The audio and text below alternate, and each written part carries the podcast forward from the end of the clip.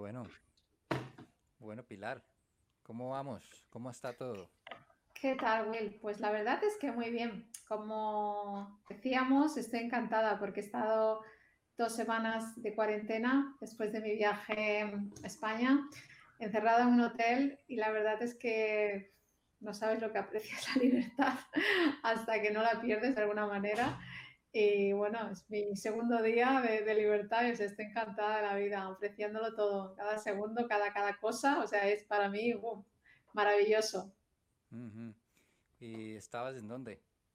Pues viajé, viajé a España y como sabes, eh, cuando vienes a Australia eh, tienes que estar dos semanas en cuarentena en un hotel. La verdad es que el hotel estaba muy bien, ¿no? Estaba en el Sydney Harvard Marriott. Em, estaba muy bien, pero mm, todo y eso eh, estaba, estoy mejor en casa. Entonces saliendo cuando quiero y haciendo lo que me da la gana. Em, sobre todo personas que somos muy activas, ¿no? Gracias que, bueno, eh, con el ordenador y con los teléfonos y, demás, pues estamos muy en, conexión con el mundo, ¿no? Pero sí, la verdad es que ha sido una experiencia mm, muy enriquecedora para mí, ha sido como un retiro dos semanas y, y, bueno, me han, dado, me han dado para mucho, para mucho que pensar y reflexionar, la verdad que sí. Oye, ¿y en el, en el hotel estuviste por 15 días? ¿Cómo es? Eh, ¿Qué, qué, hace uno allá en todos esos 15 días? Pues eh, mira, la verdad es que Will, cuando me iba a marchar y sabía que a la vuelta tenía que hacer las dos semanas de cuarentena, estuve mirando muchos uh, foros y bueno, a ver cuál era la, qué decía la gente, ¿no? Cuál era su experiencia. Y, mm, y, no paraba de leer que, bueno, pues que la comida era terrible, que, bueno, que no había ni una ventana para abrir, que te entrara un poco de aire. Y claro, yo pensé, madre mía, pues uh, Mm, tal como lo pintan, parece que no, parece que no me lo voy a pasar muy bien yo a la vuelta, ¿no? Y bueno, la verdad es que es cierto que no puedes abrir ninguna ventana porque no hay, es un cristal, pero no hay, no, no, hay ventana en sí para abrir, por lo tanto no, no, te entra ni un poco de aire fresco, ¿no? O sea, estás dos, dos semanas en una caja prácticamente eh, la que no puede salir para nada de la habitación o no, como te digo, no hay ventanas para abrir. Es verdad que la comida es nefasta. Eh, afortunadamente, pues me traían, me traían comida al hotel y bueno, tú puedes hacer un delivery al día, o sea, puedes pedir algo que te traiga una vez al día o un familiar te puede traer algo una vez al día. Eh, pero bueno, eh, aquí la clave, Will, yo, yo, me fui muy mentalizada. ¿eh? O sea, la clave era tratar de tener una rutina, eh, estar mentalmente muy activa y físicamente también, porque claro, yo que hago deporte habitualmente, claro, yo pensé, ostras, dos semanas me, me, voy a morir ahí, ¿no? Así que bueno, tenía una rutina de, de levantarme, hacer una hora de ejercicio, mm, ya pues ducharte, ponerme a trabajar, los horarios de la comida, luego pues otro rato de trabajo, tratar de, luego por la tarde pues estar en conexión con, con, personas, hablar y luego por la noche pues ver alguna película o algo, pero siempre eh, pues tratando de, tener una vida más bien activa y, saludable, ¿no? Porque de otra manera los días se te pasan súper, súper largos. Así que, bueno, mm, como te digo, ha sido un poco un retiro espiritual mm. que me ha dado para, valorar muchas, muchas cosas y poner prioridades, ¿no? También luego en tu vida, que no sé cuánto me durará, pero, pero ahí estoy. Estos tiempos, tiempos extraños, ¿no? Eh, Pilar, eh, el, el, corona, el coronavirus llegó y, y, ha cambiado pues hasta la forma de viajar y, y de y interactuar con las personas, ¿no? Pues sí, la verdad es que yo he sido una de las pocas afortunadas, primero que he podido viajar, porque como sabes, las restricciones de, Australia para salir ahora del país son muy, muy complicadas, no las tenía todas conmigo, o sea, a mí me notificaron que podía viajar una semana antes de que saliera mi avión, eh, porque claro, antes de pedir ningún tipo de, de, permiso tienes que comprarte el billete de avión y tener todo tu viaje organizado, con lo cual es un riesgo que corres de que luego te digan que no, ¿no? Y, yo estuve sufriendo un poco hasta el final porque, ya te digo, hasta seis días antes de que saliera mi avión no sabía si podría viajar o no. Y luego, mm, claro, eh, el viajar ha sido, ha sido otro, otra odisea, otra aventura, porque claro, no te puedes quitar la máscara ni, ni la, el protector eh, que te dan durante todo el viaje. De aquí a España tienes unas 25 horas de viaje, 30, si cuentas las esperas en aeropuertos y el tránsito que tienes que hacer. Eh, por lo tanto, 30 horas con todo eso, incluso para dormir. Y luego, claro, mm, lo creas o no, con la máscara y el, y, el, screen, el protector, ¿no? O sea, todo el rato. Y luego lo creas o no, el viaje de vuelta éramos dos personas en el avión. Muy incómodo, muy incómodo. Em, la parte cómoda es que solo habíamos dos personas en el avión y los que viajaban en business. Pero en el avión éramos yo y otro chico, o sea, todo el avión para nosotros y era una, una, estampa bastante insólita, ¿no? Porque, eh, claro, cuando te levantas un poco para ir al baño y tal y ves que en el avión no hay nadie, solo estás tú y otra persona, eh, claro, dices, wow, ¿cuándo me voy a ver yo en otra como esta? ¿no? Realmente sí que es verdad que las azafatas estaban por ti cada segundo, no tenía otra cosa que hacer, yo creo que estaban aburridísimos, ¿no? Y te atendían muy bien, pero, pero era una estampa bastante, bastante peculiar. Claro un, un avión para, para, uno solo, ¿no? Como un, avión sí. privado, un privado para, para, España. totalmente. Bueno, éramos dos, ya te digo, a la vuelta. Y, y luego sí que business estaba lleno, eh, pero, pero dos personas. Y luego cuando llegué a, a Doha, que es donde hacíamos el cambio, eh, no pude viajar. Eh, me recibieron en el aeropuerto de Doha 24 horas porque Australia había cambiado la, el número de restricciones y solo permitía 40 personas por día, o sea, no, no, no, permitían que llegaran más de 40 personas a Australia al día. Y claro, mm, yo no estaba, eh, yo era más de 40, ¿no? Hacíamos más de 40, entonces a mí no me dejaron, no me dejaron viajar, me tuve que esperar un día en el aeropuerto, un día entero, en el aeropuerto de Doha, hasta el próximo día que salía otro avión. O sea, que ha sido el viaje más largo de mi vida, ¿eh? o sea, el viaje más largo de mi vida desde que salí hasta que llegué pero todo ha salido muy bien, afortunadamente. Oye, Pilar, háblanos un poco más de, de, vos, ¿qué es lo que qué es lo que estás haciendo ahorita en Australia, qué has hecho eh, para que... Bueno, en primer lugar, Will, te quiero agradecer que, que, me hayas invitado, porque nosotros nos conocimos ah, hace ya algunos años, cuando apenas llegué a Australia, de esto hace seis años ahora, eh, yo llegué como una estudiante internacional, como muchas de las personas que me estarán escuchando ahora mismo. Y, bueno, y fue el primer año de mi estancia aquí cuando nos conocimos. Y bueno, ahora pues eh, te has acordado de mí, me has invitado. O sea que, bueno, muchas gracias por esta oportunidad y por compartir este ratito con, tu gente también. Eh, pues mira, yo llegué, yo soy de, España, de Barcelona, y me he dedicado al mundo de, del desarrollo personal eh, pues los últimos 20, 25 años eh, en España. Eh, he trabajado para muchas empresas, para muchos grupos comunitarios, incluso para el gobierno, en el que todavía, de hecho, estoy vinculada desarrollando algunos programas de, de motivación y de liderazgo y de empoderamiento para colectivos eh, vulnerables, como puede ser la gente que está desempleada eh, desde hace mucho tiempo, que está en busca de trabajo, o emprendedores, o, mujeres que, han vivido violencia doméstica, o, bueno, muchos colectivos, ¿no? Pero básicamente eh, siempre vinculada al mundo del desarrollo personal y de la ayuda a los demás desde, bueno, pues la educación para, para la vida y, el, bienestar, ¿no? el well Así que, bueno, eso es lo que, lo que he estado haciendo eh, los últimos 20 años, 25 años. Y cuando llegué aquí a Australia, pues claro, em, mi intención era continuar con, continuar con mi, con mi carrera profesional, ¿no? Esa era mi, mi idea, ¿no? Mi sueño, como, como el de muchas personas. Pero sí que es verdad que cuando llegas aquí te das cuenta que bueno, que las cosas son un poco distintas, eh, como tú te las habías eh, imaginado.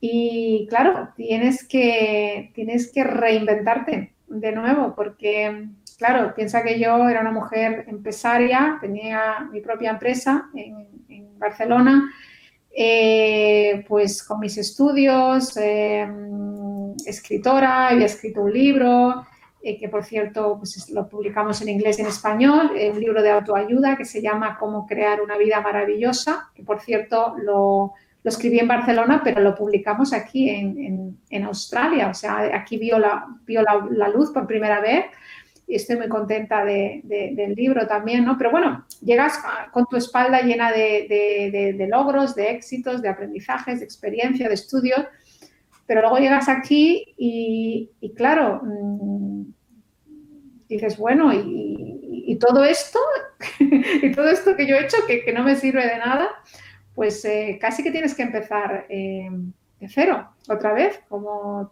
tú seguramente sabrás, y muchas de las personas que nos están escuchando ahora mismo. Y claro, eso es una, es una aventura, una nueva aventura en la que tienes que reencontrarte contigo misma y, ver qué hago con todo esto. Así que bueno, después de, un, de un, tiempo, pues ah, decidí que, bueno, que quería fundar una ONG en la cual pudiera poner todo este aprendizaje, todos estos conocimientos, pero esta vez al servicio de los que más lo necesitan, no, tanto para hacer ricos a, las empresas, que lo había hecho durante mucho tiempo, sino que quería dedicarme más pues, a, los colectivos que, pues, que más lo necesitaban, pero que no se lo podían permitir.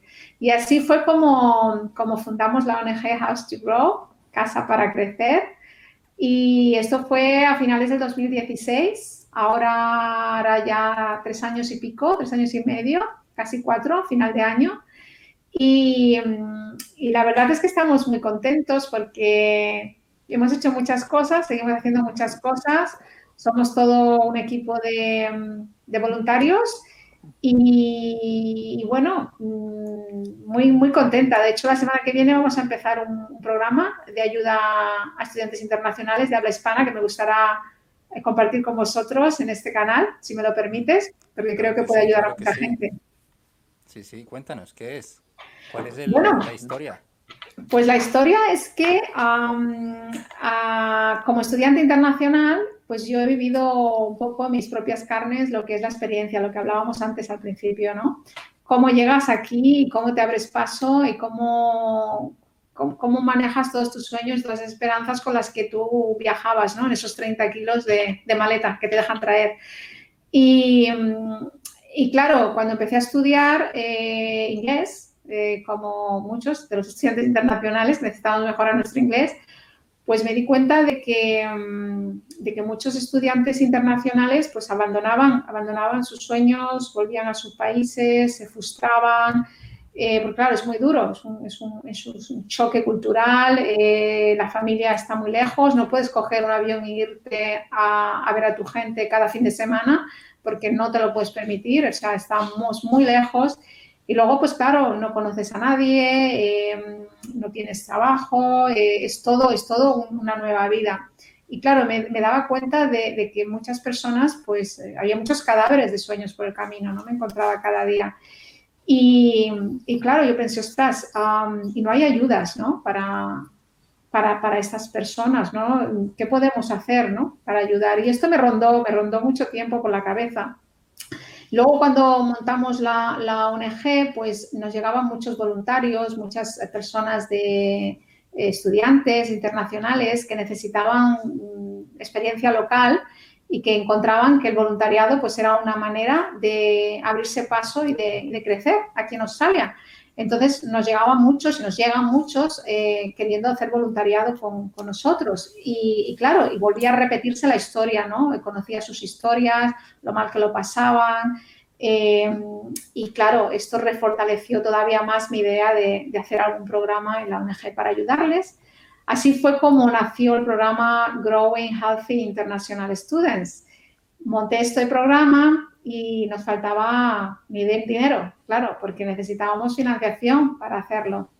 Así que bueno, eh, estuvimos buscando durante un año pues, financiación de diferentes eh, funding bodies y bueno, muchos no, hasta que al final pues recibimos un sí del departamento de, New South Wales, departamento de, eh, de Sydney, de, de Health District, que creyó en el proyecto y, bueno, y nos, ayudó a, financiarlo. Y, bueno, y vamos a empezar justo la, semana que viene, el día 22, empezamos con el primer eh, grupo. Nos hubiera gustado pues, tener más recursos para ayudar a más eh, estudiantes, pero en este caso ah, tenemos un cupo de 50, 50 mm, puestos para 50 estudiantes internacionales de habla hispana que estén en Sydney y que su visa, que tengan visa hasta marzo del 2021. Esos son un poco los, los requisitos. Simplemente ser un estudiante internacional de habla hispana, eh, que vivas en Sydney y que, y que, tengas visa hasta, hasta marzo. Para ellos es todo gratuito, por supuesto. Y estamos muy entusiasmados porque mm, la verdad es que hemos tenido muchísima aceptación. Ya hemos cubierto el primer grupo, que empezamos, como digo, la semana que viene y ahora estamos eh, completando y recibiendo registraciones para, para, el segundo grupo, que empezamos en, octubre con el segundo grupo. Así que, como te puedes imaginar, es un sueño para mí hecho realidad, poder ayudar a mi gente y, desde lo que yo creo y desde lo que yo sé y desde lo que yo he vivido, eh, pues es, un, es, muy potente, ¿no? Poder hacer esto. Eh, ¿ese, ¿Ese programa solamente está a nivel Sydney o, Sí, eh, ah, sí. Eh, desgraciadamente, hasta el momento, los recursos que hemos obtenido eh, han sido para, para Sydney, aunque nuestra intención es extenderlos si conseguimos más financiación. Nuestro, nuestra intención es seguir pudiendo ayudar a más estudiantes internacionales, especialmente en esta situación del COVID-19, ¿no? Porque mm, muchos de ellos ah, que trabajaban en hospitality o como cleaners o en ese tipo de trabajos, han perdido sus trabajos porque con esta situación del COVID-19, pues muchos businesses han, cerrado, como ya sabéis. Entonces, claro, se encuentran en una situación que muchos no pueden volver a su país porque su país está fatal, incluso no, no, no, no tienen permiso, han perdido sus trabajos, pero aún así te tienen, se tienen que seguir uh, sustentando aquí, siguiendo, pagar su, siguiendo pagándose sus visas, su renting, sus gastos y claro, esto provoca mucha, mm, bueno, pues mucha incertidumbre eh, a nivel personal, ¿no? Porque, mm, claro, eh, es, una, tensión, mucho estrés, frustración, eh, muchos problemas mentales, desmotivación, vivir en la incertidumbre, la verdad es que no es agradable. Entonces, queremos seguir eh, pudiendo tener el programa eh, por mucho tiempo, pero todo dependerá de los recursos que podamos obtener. De momento, vamos a hacer este, este primer eh, ronda y luego podemos, esperamos poder convencer a, a otros, a otras organizaciones para que nos sigan ayudando. Claro. Ahí está, Zrual, por si de pronto necesita ayuda algún amigo suyo en, en Sydney. ¿ah? Claro, claro, muy, muy, muy interesante. No, está muy buena la iniciativa, la verdad que sí. Me parece súper bien. Sí, la verdad, que, la verdad es que sí. este programa, lo que pasa es que me gustaría, em, aunque hemos, está en nuestra página web, en nuestra, tenemos una landing, page, una landing page que explica muy bien qué consiste el programa.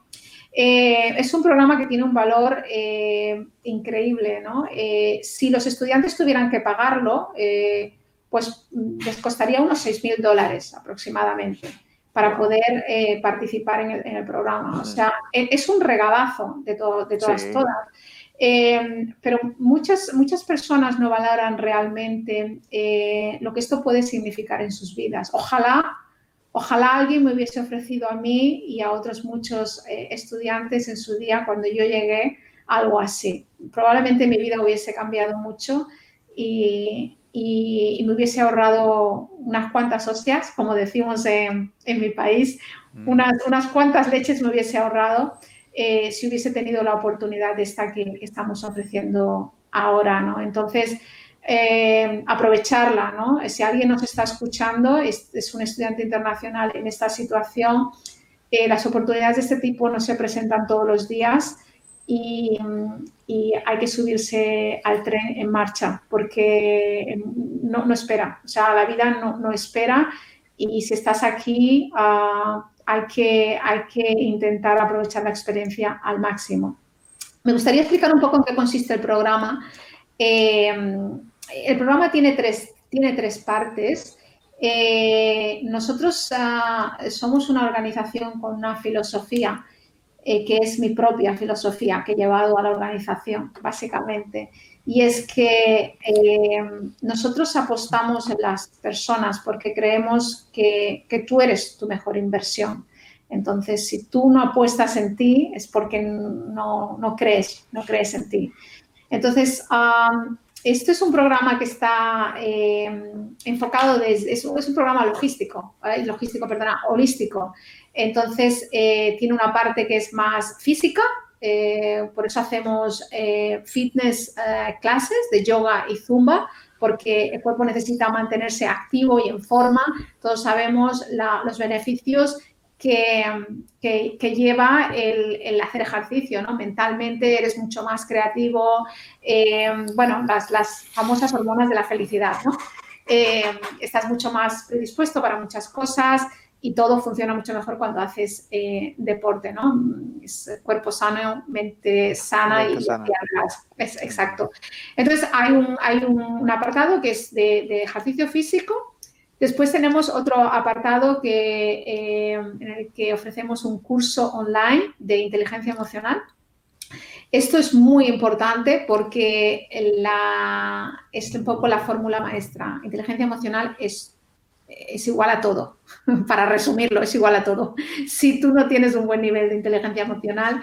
Eh, eh, ¿Eso qué significa como para la gente Sí, ah, os explico. Eh, entiende como nosotros, tampoco es que nos... Yo os explico un lenguaje muy, sencillo, porque para mí estoy en el mundo y entiendo que, bueno, es mi, campo y es fácil, pero eh, lo, voy a explicar de una forma muy sencilla para que todo el mundo nos, nos, entienda. Yo siempre digo que si no, algo muy complejo no lo sabes explicar de forma simple, es que no has entendido un carajo. Entonces, yo, yo lo, voy a, lo voy a explicar de forma sencilla. Veréis, cuando íbamos al colegio, seguramente, eh, igual que a mí, a muchos de vosotros os hacían eh, un test de, coeficiente intelectual para saber cuán inteligente éramos, ¿no? Y entonces les decían a nuestros papás, oye, mira, pues tu hijo sirve para la universidad, ¿eh? tu, hijo es muy inteligente, tu hijo debería estudiar esto, tal. Por lo menos en, mi, en mi país nos hacían esto cuando íbamos a elegir carrera y ya acabábamos el colegio. Y si el coeficiente intelectual que resultaba del test era bajito, pues nos decían, bueno, pues para trabajar, ¿no? Para trabajar o, o para hacer un módulo de, de, formación profesional o algo sencillito, ¿no? Así era un poco como nos dividían, ¿no? Un poco los listos y los tontos, ¿no? Un coeficiente intelectual bueno, oye, que sirve para, para la universidad, que no, pues oye, venga, para trabajar, ¿no? Sí. Pero, pero, ¿qué ocurre? Ocurre que hace unos bastantes años alguien se preguntó, fue tan inteligente como para cuestionarse el por qué había chavales, había personas en el colegio, en la universidad, que habían sacado un coeficiente intelectual muy alto, muy alto, pero luego fracasaban en la vida, ¿no? O sea, no eran capaces de mantener relaciones sanas, tenían familias desestructuradas, no eran felices, eh, cambiaban de trabajo constantemente, o sea, eh, fracasaban en la vida. Sin embargo, había otros que habían sacado un coeficiente intelectual bajo, sin embargo, eran personas de éxito, ¿no? Eran empresarios, gente con una familia estable, con muchos amigos, con una vida social rica, personas felices, que además tenían una, vida eh, mucho más longeva. Entonces, algunos estudiosos empezaron a, a preguntarse, a cuestionarse, oye, ¿cómo es posible ¿Cómo es posible que gente que se supone que es tan inteligente fracase en la vida y hay otros que se supone que no lo son tanto y son personas de éxito? Porque si tú eres listo, tendrías que ser listo para todo, ¿no? Digo yo. Claro. Entonces, claro, entonces esa es la, lógica, ¿no? Entonces empezaron a investigar eh, y descubrieron que había otro coeficiente eh, que era el coeficiente emocional el coeficiente de inteligencia emocional, no ya el coeficiente intelectual, de qué bueno eres en matemáticas, qué bueno eres con la memoria, qué bueno eres con letras, qué bueno eres con los idiomas, sino qué listo o cuál es tu coeficiente intelectual, o sea, emocional con respecto a las cinco competencias de la inteligencia emocional, que básicamente es las habilidades sociales. Qué bueno eres comunicándote con las personas, qué bueno eres motivándote a ti mismo, qué bueno eres con resiliencia. Cuando las cosas te van mal, te reinventas y sales adelante, no te desmotivas. Qué bueno eres en el, en el aspecto de la empatía.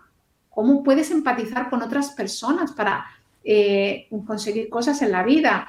Qué bueno eres gestionando tus emociones. O sea, cuando yo me cabreo, me enfado o tengo una frustración, que no lo pago con otros, sino que soy inteligente para coger todas esas emociones y eh, utilizarlas en mi favor, ¿no? Para gestionar mi, frustración, para gestionar mi enfado, para gestionar mi ira, para gestionar todo esto. Qué buena soy leyendo las emociones en otro. Yo te veo a ti y enseguida por tu lenguaje no verbal digo, ostras, mm, Will me está diciendo esto, pero en realidad lo que me está diciendo es lo otro, ¿no? O sea, estas personas son las que triunfan la vida, ¿no? Esas personas que tienen esas capacidades, esa habilidad emocional para eh, obtener esos, esos skills eh, y se dieron cuenta que es la gente que triunfaba en la vida eh, y, que, y que era lo que te llevaba lejos, ¿no? Lo uno, lo primero, te hacía que pasaras exámenes y te daba títulos y lo otro te hacía que pasaras el verdadero examen de la vida. Entonces, este es el coeficiente eh, emocional que es tan importante y que hoy día todas las empresas ya reconocen eh, como, como, algo vital y que incluso las empresas de, recursos humanos hacen test de inteligencia emocional como uno de, los, de las herramientas habituales que tienen antes de contratar a una persona. Porque sí que es verdad que hoy día eh, se contrata a muchas personas por sus estudios y se les despide por su falta de inteligencia emocional. Eso es una realidad. Entonces, hay ya muchísimos estudios, no es un secreto, eh, que... y ahora que hablas de eso, de, que compañías, eh, hay, algo como, no sé si lo sabías, este, la compañía Tesla en Estados Unidos eh, contrata gente que no, necesita, no, necesita, o sea, ellos no necesitan demostrar diploma para, para poder entrar a trabajar allá. Solamente claro. que usted sabe. No sé si sabías esa de, Tesla. Algo, algo había oído y me parece, me parece muy inteligente porque mm, yo creo que estamos muy obsoletos en cuanto al tema del proceso de, de, reclutar, personas. está totalmente desfasado, ¿no? Porque yo personalmente en, nuestra, en nuestra charity, ah, mm, una de las cosas que menos miro son los currículums, los, los ¿no? Porque yo nunca, yo no sé vosotros, pero yo nunca he recibido ningún currículum que diga soy un desastre, no me contraten, mm, eh, todo lo hago mal. O sea, yo todos los resúmenes que recibo son personas fantásticas, con skills, con tal, o sea, todo es maravilloso. Entonces, a mí no me vale un papel, no me vale para nada, porque yo puedo escribir lo que, lo que quiera y te puedo contar lo que quiero. Y te puedo llamar a dos de mis amiguetes para que den referencias de ti o de mí y bueno, y todos sabemos los que hemos estado en el mundo de la empresa y hemos estado en los dos lados, eh, eh, contratando y siendo entrevistados, pues eh, que eso para mí hoy día tiene muy poca validez. Entonces, si tú eres un administrativo con un título de administrativo en TEF y me llegan 10 administrativos con el mismo título en TEF, ¿a quién elijo? ¿Qué va a marcar la diferencia? La diferencia la va a marcar tú tu capacidad, claro, la parte emocional, tu capacidad de convencerme de que tú eres el tío o la, persona que yo necesito. Sí, es que hoy en día, hoy en día las empresas buscan personas que den soluciones, no que traigan problemas. Entonces, por eso le dicen, deme soluciones, no me dé problemas. Tiene que estar dispuesto uno. Sí, claro. Efectivamente, es así. Entonces, claro, eh, eh, si tú no tienes un, si tú no trabajas esos skills, porque claro, lo que mucha gente me pregunta, Pilar, pero claro, ¿eso es innato o es algo que se puede adquirir? Bueno, eh, la respuesta es ambas. Es decir, hay personas que ya vienen de serie, como digo yo, como los coches, ya vienen de serie con una, con la inteligencia emocional muy alta y, y eso no significa que tú no la puedas trabajar. Evidentemente que sí. La inteligencia emocional se puede mejorar, se puede trabajar, se puede incrementar y por eso este curso que hemos creado en nuestra ONG de inteligencia emocional porque es eh, fundamental eh, para tu vida, pero también para tu carrera profesional. Eh, todos los líderes, todos los managers, cualquier persona que, trabaje con personas, para ti mismo, es fundamental y es el primer paso. Olvídate de todo lo demás. Todo lo demás lo puedes aprender. Pero esto es la base, es la piedra filosofal, el primer ladrillo donde empieza el desarrollo personal de cada persona, trabajando tu inteligencia emocional. Por eso es tan importante. Muchas personas estamos haciendo ahora un programa para gente que está buscando trabajo y que no pasa las entrevistas de trabajo. Y son personas brillantes, con mucho talento y con mucha experiencia. Y no pasa las entrevistas de trabajo, porque llegan con un estado ¿Qué pasa ahí, Pilar? ¿Qué pasa?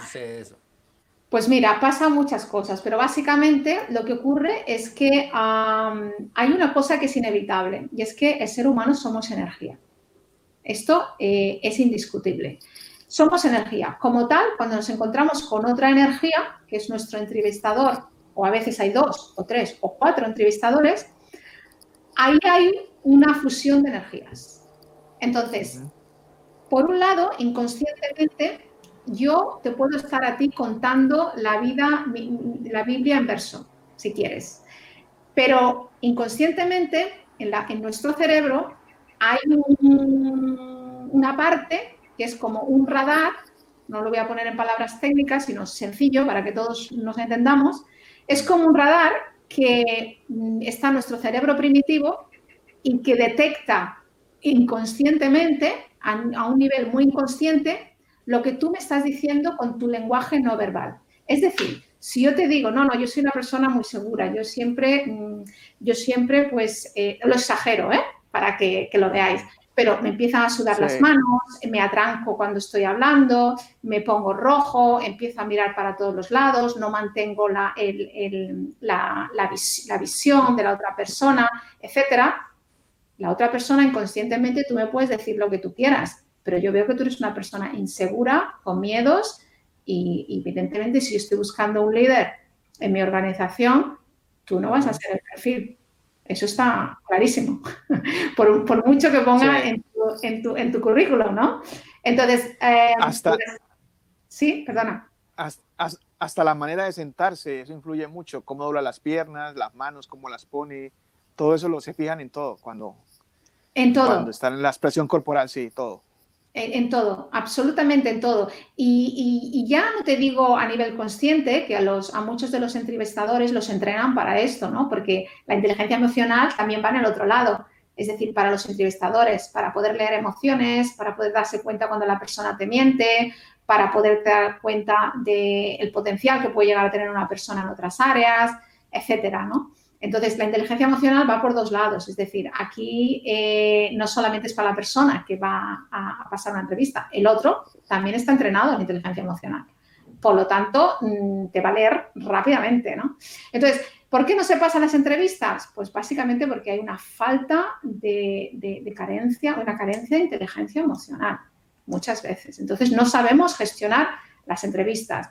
La otra persona, creedme, ¿no? Yo como, como entrevistadora muchas veces estoy deseando de que alguien me convenza. O sea, de que tú eres la persona. Yo no quiero estar haciendo mil entrevistas. O sea, eh, convénceme de que tú eres la persona. Porque yo de verdad que quiero eh, ya coger a alguien, ¿no? Que realmente sea.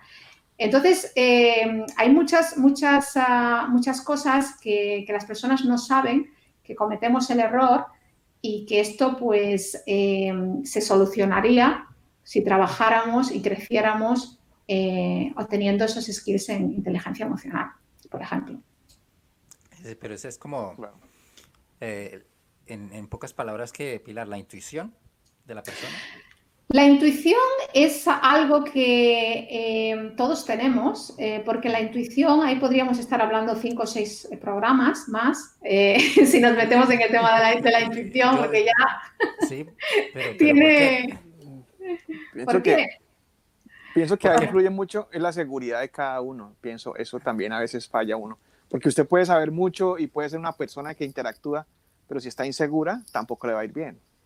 Entonces, la seguridad en lo mismo influye mucho también en la entrevista.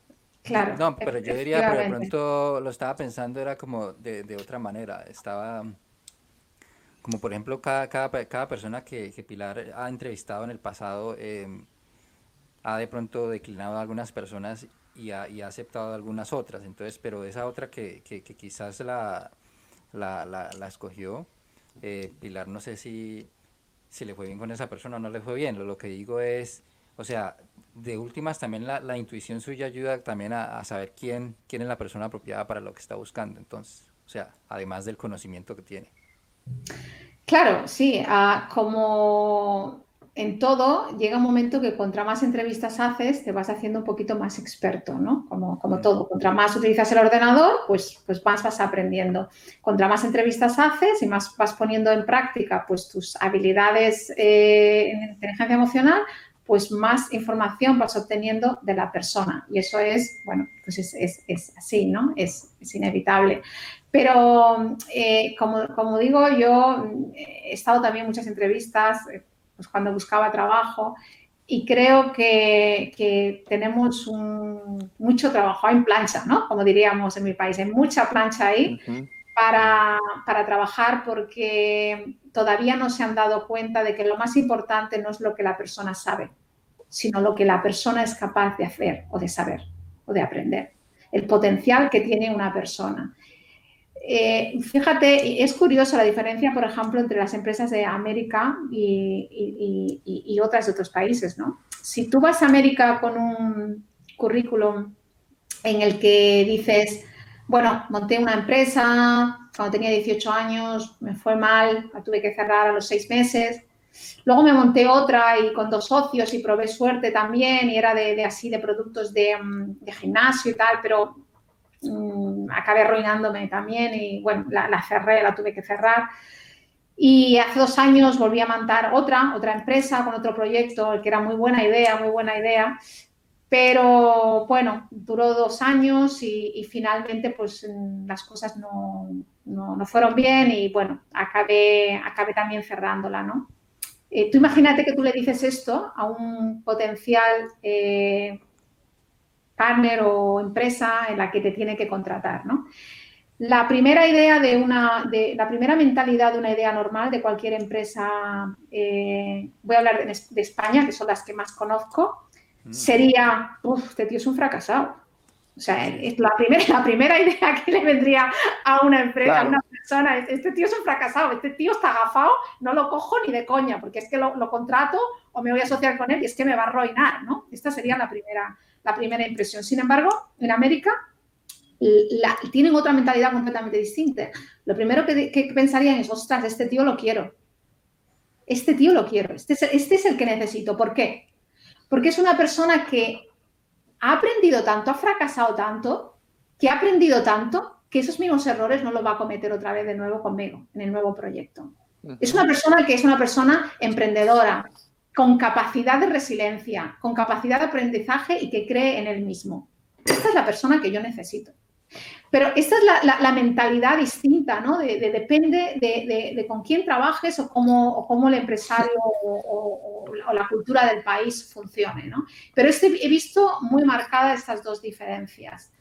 Entonces, eh, claro, depende de lo que valoramos, ¿no? En, mi caso particular, yo tengo una mentalidad más americana en ese sentido, si quieres, porque yo, mm, a mí no me importa lo que, lo que tú has estado haciendo en otras empresas, sino qué has hecho tú por ti mismo en la vida, cuáles han sido tus logros personales, cuáles son tus, tus sueños, hacia dónde quieres llegar, cuáles son tus ambiciones, cuántas veces te has equivocado, qué has aprendido de tus errores.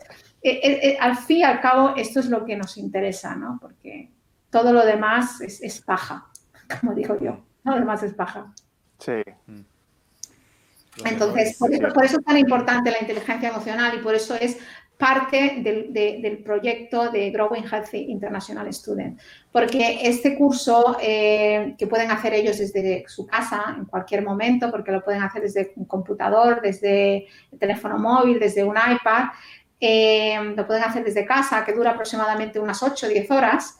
Eh, es muy interactivo y, además pues tiene ejercicios, al final pues puedes obtener tu certificado de, de, de, del curso también y todo esto te va a servir mucho para tu experiencia y, aventura aquí, mientras que esté en un, en un país nuevo a nivel eh, personal, pero también a nivel profesional si quieres eh, avanzar en tu carrera, ¿no? las, dos, las dos cosas. Yo, yo, he visto mucho que, por lo menos en la entrevista, uno a veces se presenta y pasa la hoja de vida. y le dicen, no, pero es que usted no tiene experiencia. Pero ¿cómo hace uno para coger la experiencia si nadie le da la oportunidad de coger la experiencia? O sea, es una cosa que pienso que es un obstáculo que mucha gente pasa. Sí, Entonces, dice, pero deme la oportunidad. Y, en, y especial en, el- en países donde, donde el, el- el desempleo es altísimo, ¿no? Entonces, Este es el, este es el, el- el- el- Como- ¿cómo como decimos? ¿no? El, el gato que se muerde todo, el pez que se muerde la cola todo el rato, ¿no? Esto es como cuando Sí. vas a, a pedir un préstamo al banco porque no tienes dinero, vas a pedir un préstamo y tienes un proyecto y lo primero que te dicen es, bueno, ¿usted qué, qué- cuánto dinero tiene para poder avalar eh, el préstamo? No, no, yo es que no tengo nada, por eso vengo a pedir dinero, ¿no? Si yo no- Sí. si, si- si yo tuviera dinero, no estaría aquí, ¿no? Es, es un poco la misma, la, misma, la misma historia, ¿no? Por eso digo que estoy convencido, convencida que hace falta una revolución eh, en el mundo de los recursos humanos, que es muchas veces todo menos humano. Todo menos humano. Y hace falta un- una revolución brutal, ¿no? De, eh, en cuanto a formación de las personas que hacen entrevistas y en cuanto a las empresas eh, que, que se plantean mm, qué filosofía eh, quieren, ¿no? O sea, qué tipo de personas quieren en su casa. Mm, claro. Sí, es Eh, cierto. Pilar, eh, tú- ya te voy a hacer otra pregunta acerca de, de la, de la organización que, que nos estás comentando. Lo que de pronto te quería, te quería preguntar es, ¿tu experiencia es en, en- en- en psicología básicamente? O sea, ¿qué es lo primero que... Ah, bueno, a ver, eh, yo es que eh, cuando, eh, bueno, an- antes de contestarte esta pregunta, eh, Will, si me lo permites, voy a acabar con la tercera parte del programa para que no se me olvide, porque si no después se me olvidará. Hemos dicho que programa? estaba... Porque yo voy a volver programa- ahorita, voy a volver ahorita a preguntarte algo de eso, porque hay algo que, que necesito que nos expliques más, porque Sí, si, si tal vez yo de pronto ah, te conozco o algo así, siempre es como bueno como explicar bien que de, de o si quieres lo acabamos de una vez y te, y te hago la pregunta que iba a, a través de eso. O sea, explícanos, tú, tú nos hablas de que tienes una organización y que estás haciendo cursos y que, pero, o sea, ¿de qué se trata básicamente toda esta ayuda que estás creando tú en, en, en esa, o sea, cuál es, cuál es tu, tu, tu propósito con eso? bueno, mira, mi, mi- mi- propósito... eh, O sea, para que- nos hagas entender como que, oye, sí, es Pilar y, y nos está ayudando en la organización y todo, pero, pero si alguien que no sepa nada de ti, cero ya, y que le digas, ven, no tengo sino como esto, que me voy a ir en este gusto, tú lo encontraste y este chico lo quiero ayudar. ¿Cómo, Hmm. qué, qué le explicarías a ellos ahí en ese momento? Mira, eh, a mí siempre, yo siempre he dicho que a mí no me gusta hablar sobre el libro. Es decir, alguien que estudia algo, que lee algo en el libro y se lo cuenta a otro. Porque lo único que estás haciendo, que es muy importante, es decirle a otro lo que, lo que tú has leído o lo que tú has aprendido. Pero bajo mi opinión, yo creo que es mucho más eh, enriquecedor y mucho más eh, empoderador el hablar sobre la experiencia.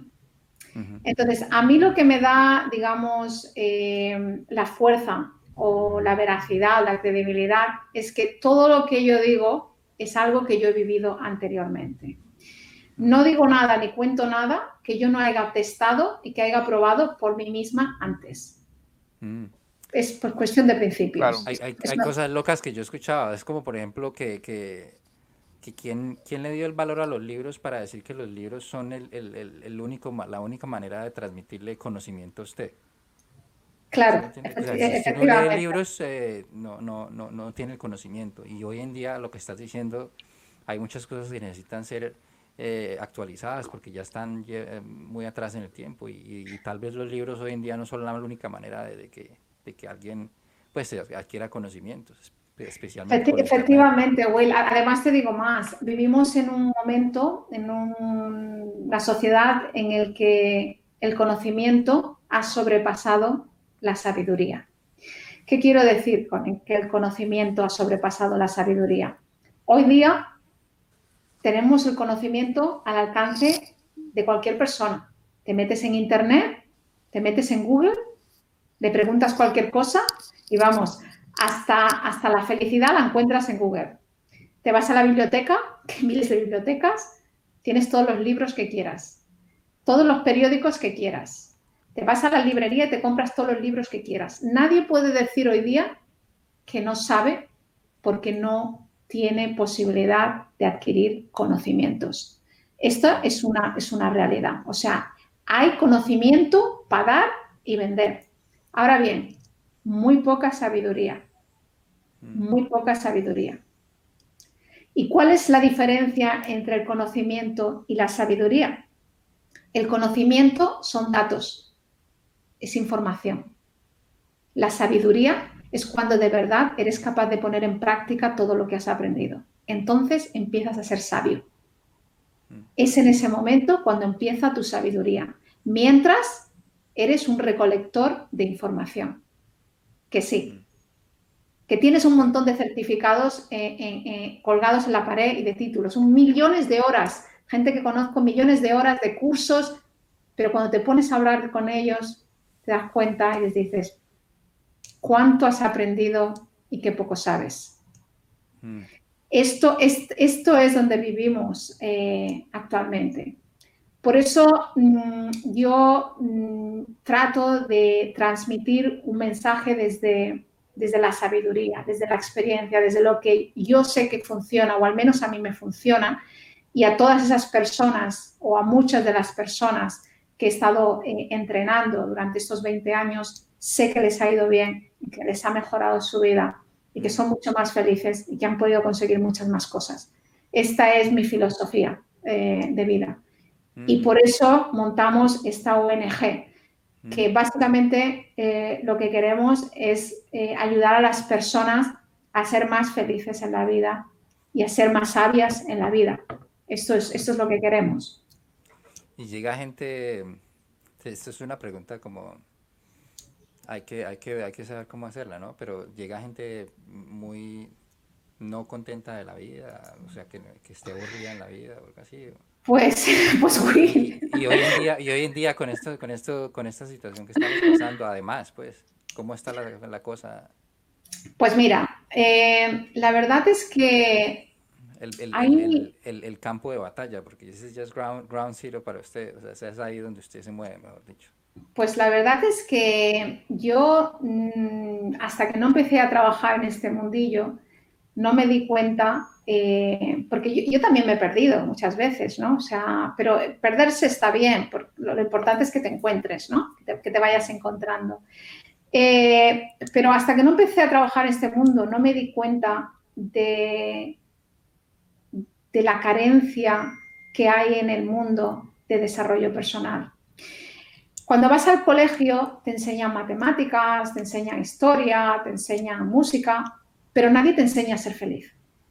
Que al fin y al cabo es para lo que hemos venido aquí. Que al fin y al cabo es lo que todos queremos. Que al fin y al cabo es lo único importante. No hay una asignatura en ningún colegio, en ninguna universidad que se llame cómo ser feliz. Y a mí me encantaría me encantaría. Lo mismo que hace falta una revolución eh, en los recursos humanos, hace falta una revolución en la educación. Porque nadie nos enseña para eso.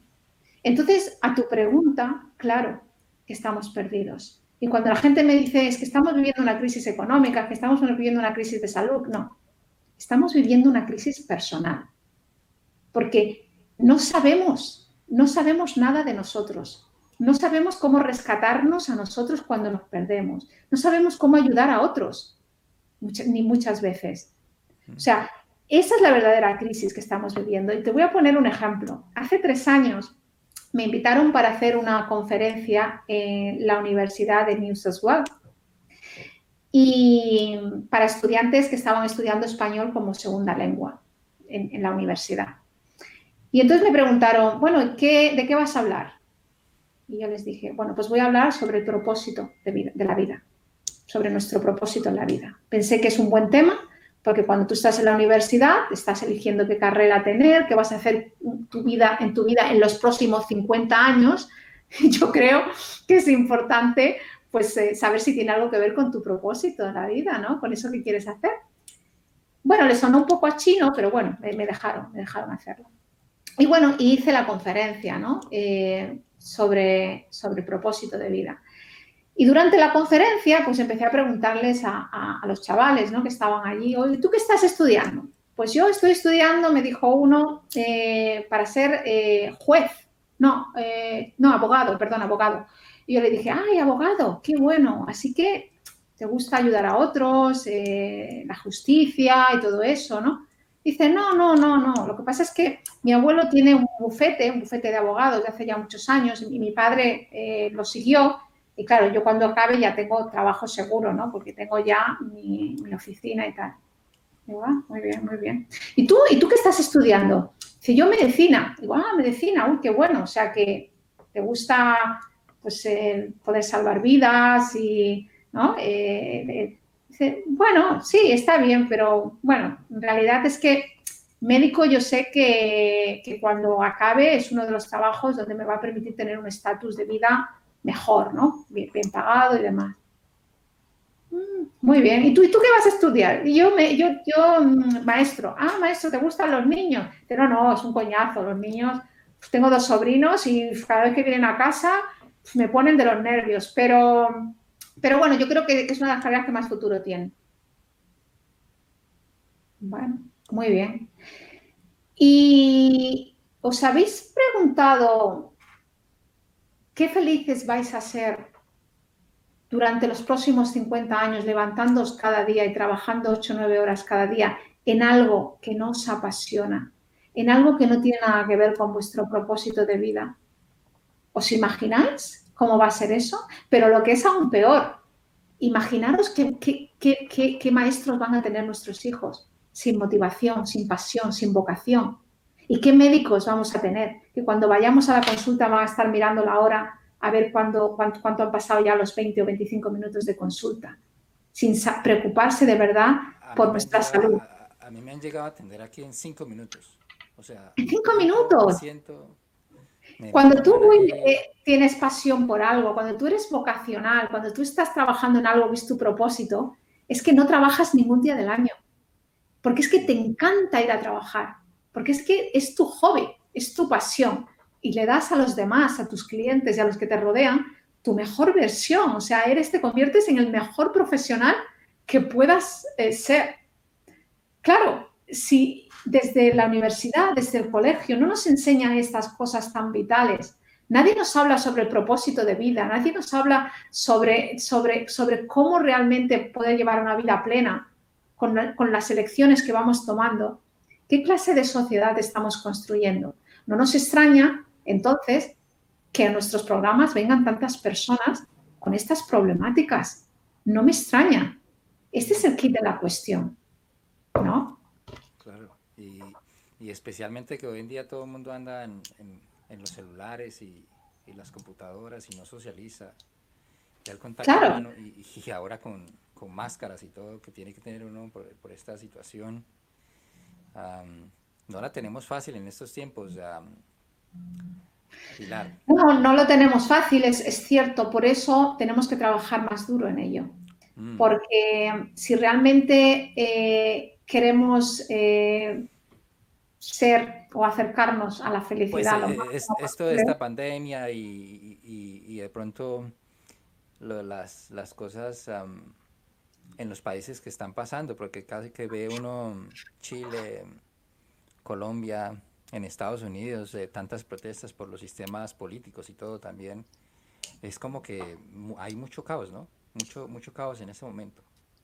Y se viene tras de eso.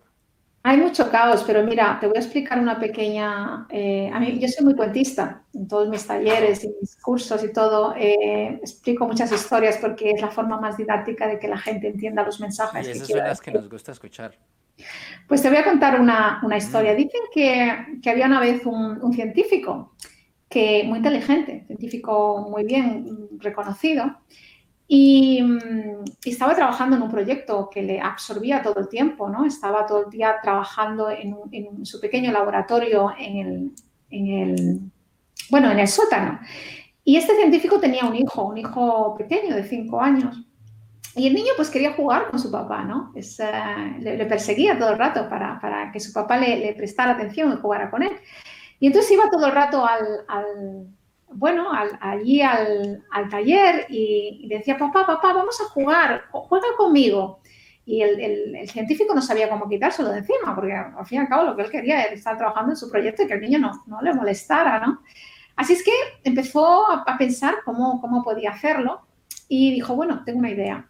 Entonces cogió una, revista que tenía por allí, por la mesa, eh, cogió una, hoja eh, con una fotografía de donde había unas personas y la rompió, la rompió en, trocitos muy pequeñitos, muy pequeñitos, muy diminutos, ¿no? Y como si fuera un puzzle. Y entonces le dijo al niño, dice, mira, hijo mío, coge este puzzle ¿eh? y cuando lo montes, jugaré contigo, ¿vale? Entonces el niño estaba súper entusiasmado, ¿no? Pensó, uy, por fin, por fin tengo, tengo ya un, tiempo donde voy a poder jugar con mi papá. Y el científico, pues pensando, bueno, me he quitado al niño ya para tres años, ¿no? Este no lo va a hacer en, su vida. Pero bueno, el niño ahí empezó un papelito, empezó a poner, empezó a poner, y al cabo de una hora, hora y media, pues le dijo, papá, papá, ya, ya, he montado, ya he montado el, el puzzle. Claro, padre no, no podía creer, ¿no? Y fue enseguida a verlo. Dice, pero ¿cómo? ¿Qué, ¿Cómo que lo has montado? dice, sí, sí, mira, ¿ves? Eh, es el mapa mundi. Se le quedó mirando dice, pero ¿cómo? El niño no sabía nada de geografía, ¿no? El niño no, ya ves, tenía cinco años. Dice, pero ¿cómo, cómo has sabido montar el, mapa mundi? ¿Cómo lo has hecho? Y el niño le dice, dice, muy fácil. Le dio la vuelta y dice, en la otra página había dos, dos personas, ¿no? Dice, muy fácil, he montado las personas y entonces se ha montado el mapa mundi. ¿Qué quiere decir esto? que cuando arreglemos a las personas, se arreglará el mundo. El mundo no se va a arreglar hasta que no nos arreglemos nosotros, contestando un poco a tu, a tu pregunta, eh, Will. Eh, porque el mundo lo hacemos nosotros y nosotros somos las piezas de ese puzzle. Hasta que nosotros no estemos bien, nada va a estar bien. Por eso es tan importante el desarrollo personal, por eso yo creo tanto en el desarrollo personal. Mira, cuando, cuando decidí venirme a Australia hace seis años, eh, estaba entre Canadá, Australia y otro país. Ah, y estaba, empecé a hacer research, ¿no? Búsquedas información para ver cuál se ajustaba más a, me convencía más, ¿no? Y, estaba entre Canadá, al final me quedé entre Canadá y, Australia, ¿no? Pero lo que me hizo inclinarme por Australia es que leí un reportaje en el que decía que Australia había ganado por cinco años consecutivos, creo que era cuatro o cinco años, el premio por ser el país más feliz del mundo. Y aquello me sorprendió muchísimo y pensé, ostras, el país más feliz del mundo. dice, pues esto lo tengo que, ahí es donde tengo que ir yo, al, país más feliz del mundo, ¿no? Entonces, claro, entonces yo me vine aquí y digo, ostras, el país más feliz del mundo. Pero claro, cuando llegué aquí, empecé a darme cuenta que Australia es uno de los países donde más gente joven se suicida en el mundo. Empecé a ver las estadísticas de que era uno de los países donde más gente joven se suicidaba en el mundo y donde más problemas de, mental health había. Y entonces yo me preguntaba, ¿cómo es posible que uno de los países más felices del mundo sea uno de los países donde más problemas eh, mentales tiene, entre comillas? no me cuadra, no me cuadra. Como yo soy muy curiosa. Pues empecé, y además me encanta el mundo del desarrollo personal y es donde me muevo, empecé a hacer investigaciones. Hasta que me di cuenta de que Australia es un país donde hay una buena calidad de vida, es verdad, pero sin embargo tienen un déficit enorme en inteligencia emocional. Enorme. Países eh, como Australia, donde no hay contacto físico apenas. Nosotros, los latinos, somos unas personas muy toconas, somos personas que tenemos una vida social muy amplia, siempre estamos socializando, nos gusta salir mucho, estamos, vivimos mucho en la calle, etcétera, hablamos mucho, pero aquí no. Me di cuenta de que mm, apenas se tocan. De hecho, en los colegios en, los eh, centros psiquiátricos, en muchos sitios está la polis de no touch, ¿no? No touch, o sea, no se puede tocar a los niños eh, por el tema de, bueno, de la pediastra y todo eso. Hay unas leyes tan exageradas de protección que no hay contacto físico entre las personas. Cuando hay miles de estudios que demuestran que el contacto físico es fundamental para el desarrollo físico y emocional de las personas. Mm. Hay un estudio, por ejemplo, un experimento que podéis ver en YouTube, que cogen a dos gatitos recién nacidos.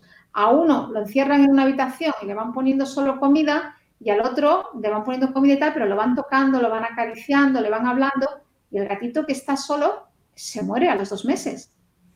Ve, Pilar, pero, pero hay, una, hay una cosa que, hace días discutía con, con alguno de, mis, de, los amigos míos y, era la, era, la, era la, situación de que, por ejemplo, en Australia los índices, o al menos no he escuchado muchos de violación a, los niños también es bajo, muy bajo también. Yo cuando he estudiado, ah, perdón, cuando he trabajado para, para estas escuelas, me toca que hacer estos, estos cursos que estás diciendo de, de, pues obviamente que le enseñan a interactuar con los niños y una de las cosas que dicen es, si el niño se cae, déjelo ahí, no lo levante. Él, si de pronto ya necesita ayuda, tiene que llamar a alguno de los profesores o ya si es muy urgente, pues obviamente auxiliar, pero pues si se cayó no está levantándolo porque pues esas son las condiciones y no puede estar uno también manteniendo contacto con los niños ni nada. Entonces, pero, pero tal vez esa esa intención, intención de, guardar a los niños tanto también produce que, no, tengan muchos casos, o al menos lo que yo sé, pero por ejemplo en, algunos países como los de nosotros, pues en Colombia yo he escuchado bastante violación de niños, hay mucho problema con eso. A ver, ese es el precio que tenemos que pagar. Eh, mm. Siempre es la cara de las dos caras de la misma moneda. Eh, yo creo que los niños hay que protegerlos evidentemente, eh, pero yo creo que a veces hay una superprotección que no deja que se desarrolle eh, otras mm, áreas fundamentales de, las personas. Entonces, eh, hay muchísimos estudios que lo apoyan y de hecho, cuando tienes, por ejemplo, un bebé, lo primero que te dicen cuando haces los cursos de padre, acaricia a tu bebé, tócalo a tu bebé, eh, que haya mucho contacto físico, porque se sabe que cuando los niños que han sido acariciados, eh, abrazados, eh, se desarrollan mucho más fuertes emocionalmente, tienen más autoestima, son más creativos, mm, en, definitiva, su área emocional se desarrolla muchísimo más. Entonces, estamos protegiéndonos tanto que en esa protección estamos perdiendo también cosas, ¿no? Yo creo, como digo, mm, que hay que proteger a los niños y a los mayores y a todo el mundo. Mm. Pero eh, te podría contar muchísimas historias y no acabaríamos eh, en las que un abrazo mm, ha sido la mejor medicina para muchas personas. Ah, claro, un abrazo es, es desde esos abrazos como cuando uno llega a Viejo Asdrúbal de 5 o 6 años de, estar uno viviendo por acá en Australia, llega de donde, en la familia suya, a Colombia o en Cali, se baja del avión y lo primero que abraza es la mamá de uno. y Claro. Esos abrazos no tienen precio, ¿no? No, eso no tiene precio. Sí. Efectivamente, ¿no? Por eso decimos que, claro, mm, hay mucha, muchos suicidios, hay muchos problemas mentales, porque hay mucha soledad, eh, la gente cuando está mal... Australia, eh, es, Australia es, yo siento hay veces que, que sí, es muy solo, sí, es, es correcto. Los, los, ancianos donde yo trabajo, muy pocos los visitan. O sea, no, no, veo, no veo que los hijos los visiten, mantienen solos todo el tiempo. Y, y eso me parece triste, me parece triste, no sé. Es muy triste y cuando visitas a alguien ah, tampoco tienes la calidad eh, de sentir al otro eh, esa conexión emocional, ¿no? Esa autenticidad de estoy aquí para ti, te quiero y te lo digo, ¿no? Ah, cuando los niños son pequeños, hemos muchas veces, ahora estamos trabajando en ello, ¿no? Pero yo he visto muchos, uh, muchos papás que cuando el niño se ha caído y ha llorado, dice, ah, venga, va, levántate, no seas niña. Eh, los que lloran son las niñas, los hombres no lloran, los niños no, no, no tal claro, no, permitimos a nuestros hijos que expresen sus emociones, sus sentimientos, eh, que es tan bueno. Si tenemos las emociones y los sentimientos, el ser humano, el cuerpo humano es perfecto, no nos sobra nada de lo que tenemos. Es una máquina que está perfectamente sincronizada. Si tenemos emociones y sentimientos, es por algo, es porque nos sirven, es porque los necesitamos, es porque hay que expresarlos, es porque hay que usarlos. Entonces, un niño que se cae, si le dices no llores, que eso es de niñas, pues mm, le estás diciendo, le estás coartando sus emociones, ¿no? De alguna manera. Entonces, claro, la gente cuando se hace mayor, pues ese niño que se hace mayor y tiene un problema, pues no lo cuenta, porque eso es de débiles, porque eso no es algo que se diga. Entonces, mm. ya me suicido directamente y, me quito del medio eh, sin necesidad de, nada. Yo he hablado, hemos hecho varias entrevistas familiares de, personas que sus eh, familiares se han, suicidado y muchos de ellos, te diría que el 90%, me dicen, es que no sabíamos que estaba mal, Pilar, es que nunca nos dijo nada. Si nos hubiera dicho algo, pues a lo mejor hubiéramos podido ayudarles, a lo mejor lo hubiéramos... Pero es que somos los primeros sorprendidos, es que no nos explicamos cómo ha podido suceder. Efectivamente, porque esa persona no ha tenido el espacio eh, como para poder expresarse, como para poder tener la educación emocional en su casa en la que podemos llorar juntos y te puedo contar mm, lo que me sucede y no es un, no es un síntoma de debilidad, sino de fortaleza. Eh, lo que pasa es que estamos mal educados, la sociedad está mal educada y, se piensa que el que expresa sus emociones y llora es un débil, cuando realmente es un fuerte. Es alguien que reconoce sus emociones, que es capaz de expresarlas y además de superarlas. Eso es realmente eh, el fuerte, ¿no? Mm. Y este es el problema que tenemos, este es el problema que tenemos, entre otros, claro. Yo lo, que le quiero, retomando a lo, lo que dijo Willy de los ancianitos, yo pienso que Willy, eso no solamente aquí, hermano, en Colombia también yo visitaba varios ancianatos y hablaba con los, con los abuelitos y decían que nadie los visita, la familia, y en ah, Colombia son familias grandes, mm. nadie los visita, entonces eso es en todo lado. Esas son las preguntas que yo me he hecho muchas veces, dicen, bueno, yo dónde me, dónde me quiero jubilar, dónde me quiero volver viejito, en Colombia o aquí, porque es, es una balanza que uno no sabe. ¿Y usted, ¿Y usted qué se dice por ahora? Pues mira, os voy a decir algo. Eh, hace cuatro, tres o cuatro años quisimos hacer un proyecto para las personas mayores. Me, me tiene que volver la respuesta ahorita que, Pilar diga lo que va a decir. sí, fíjate, no conseguimos los fondos, pero resulta que eh, todo esto surgió porque nos contactaron desde Melbourne, eh, donde la comunidad hispana construyó un geriátrico para personas mayores de habla hispana. Ah. Eh, ¿Y por qué se dieron cuenta? Hicieron, había, habido varios estudios y se dieron cuenta que las personas mayores eh, de habla hispana, cuando las ponían en un geriátrico, eh, se morían al poco tiempo. Duraban mucho menos que las, que las personas de habla, de habla inglesa, ¿no? O sea, había un porcentaje enorme de personas que al poco tiempo morían. Y es que, claro, se dieron cuenta que el problema era que al no poderse comunicar, porque las personas solamente hablaban español y no había personas para comunicarse, pues eh, algo dentro de ellos se moría.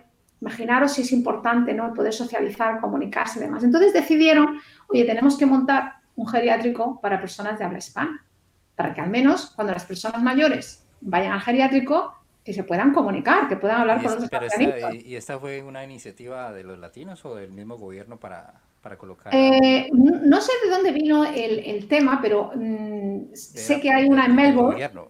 Sí, sí. Hombre, el gobierno tuvo que financiarlo, por supuesto. Claro. No, porque es una eh, iniciativa buena, no la había escuchado antes y no la yo, yo he visto los grecos, yo trabajo para una compañía de, de, ancianatos y son hospitales, cinco o seis hospitales de, gente greca y, y he visto otras comunidades también y no había visto pues que los latinos sería bueno esa iniciativa también, ¿no?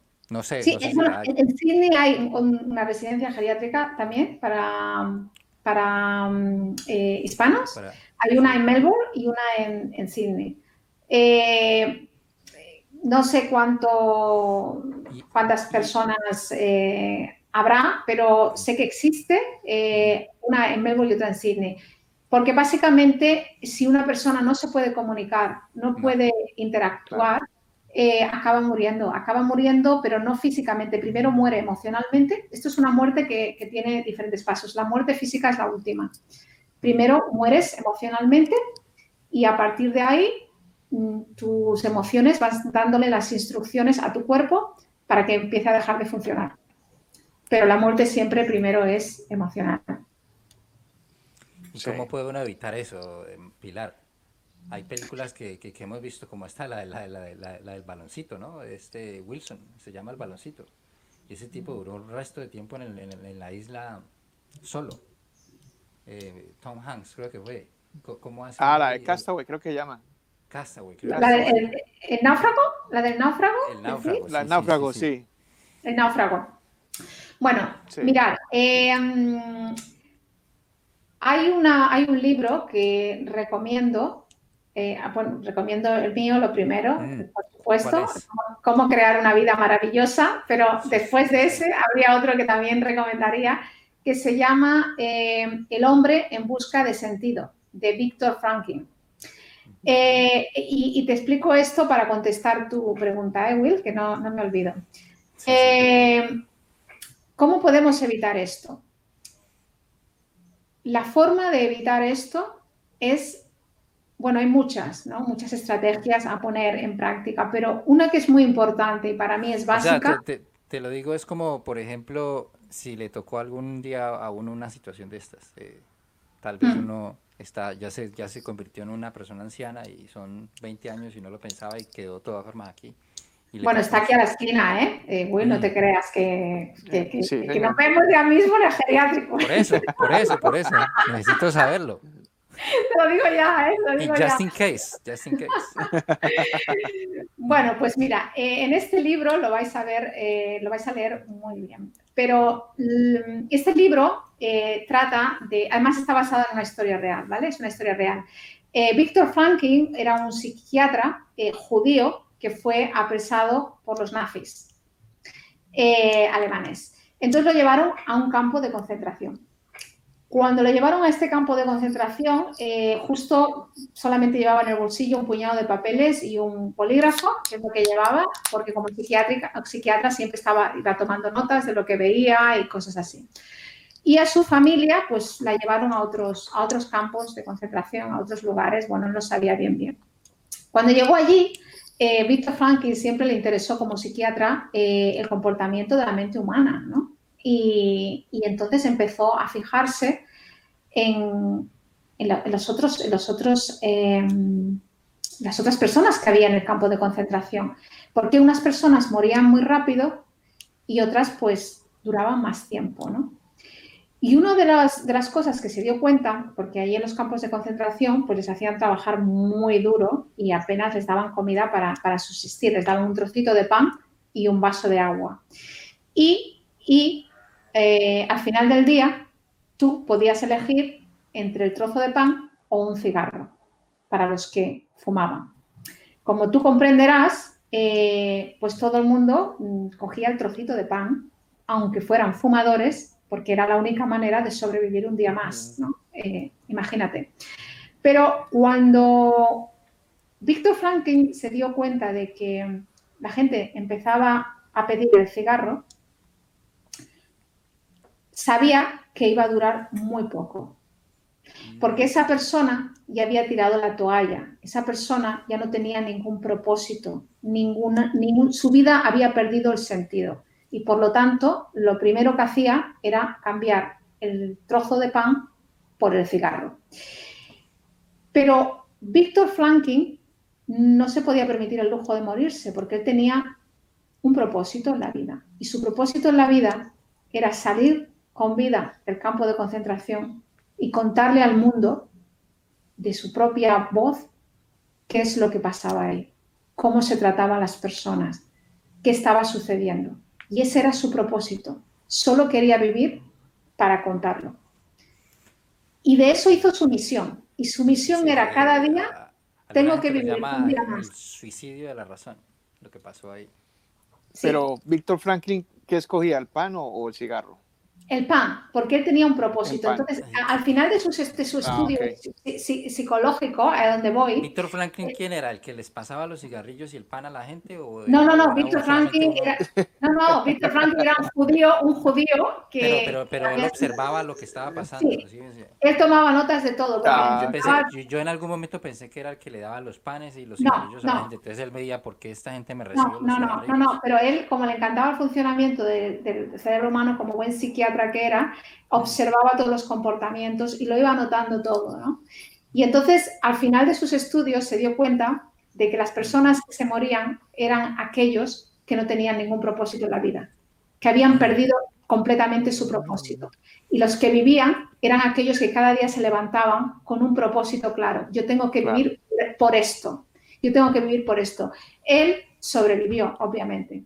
Y cuando salió del campo de concentración, escribió un libro que se llama El hombre en busca de sentido, que explica todo esto que me está diciendo. Entonces, a tu pregunta, Will, es qué podemos hacer para eh, que esto no nos suceda, es siempre tener un propósito en la vida, tener un sentido, que nuestra vida merezca la pena, que nos levantemos y nos acostemos cada día con un propósito, algo que sea nuestra misión, que hagamos nuestra misión. Eso es fundamental, porque en el momento en el que pierdes ese sentido, lo pierdes todo.